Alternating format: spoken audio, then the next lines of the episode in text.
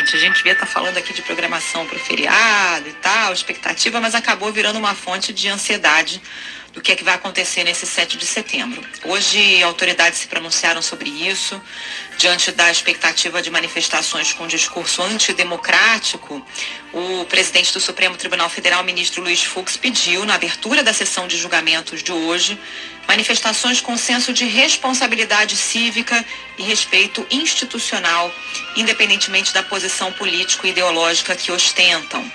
É, Fux disse que num ambiente democrático, manifestações públicas são pacíficas, por sua vez, a liberdade de expressão não comporta violências e ameaças. Foi um recado sobre a necessidade de que haja respeito e moderação, mesmo diante de opiniões é, divergentes. O ministro lembrou que as críticas são válidas desde que feitas com respeito e sem emprego de violência. E apontou que o Supremo tem histórico de defesa das liberdades, tudo dentro dos limites da Constituição. O presidente do Senado, Rodrigo Pacheco, também reforçou hoje que a democracia é inegociável. Ele falou sobre isso após uma reunião com governadores que também demonstraram preocupação com os atos da próxima semana, com a alta no preço de produtos e a manutenção das ações de enfrentamento à Covid-19 no país.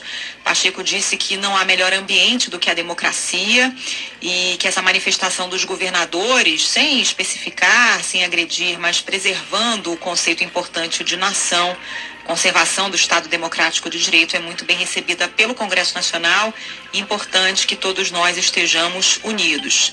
Tem uma preocupação é, na Justiça, no Ministério Público, com o tom é, dessas manifestações.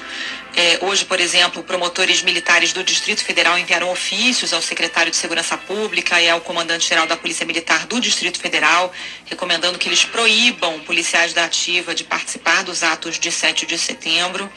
É, também recomendam que todo o efetivo da Polícia Militar do DF seja colocado de prontidão nessa data tem algumas ações aí semelhantes em outros estados questionando a participação de policiais militares da ativa nas manifestações do dia 7 de setembro.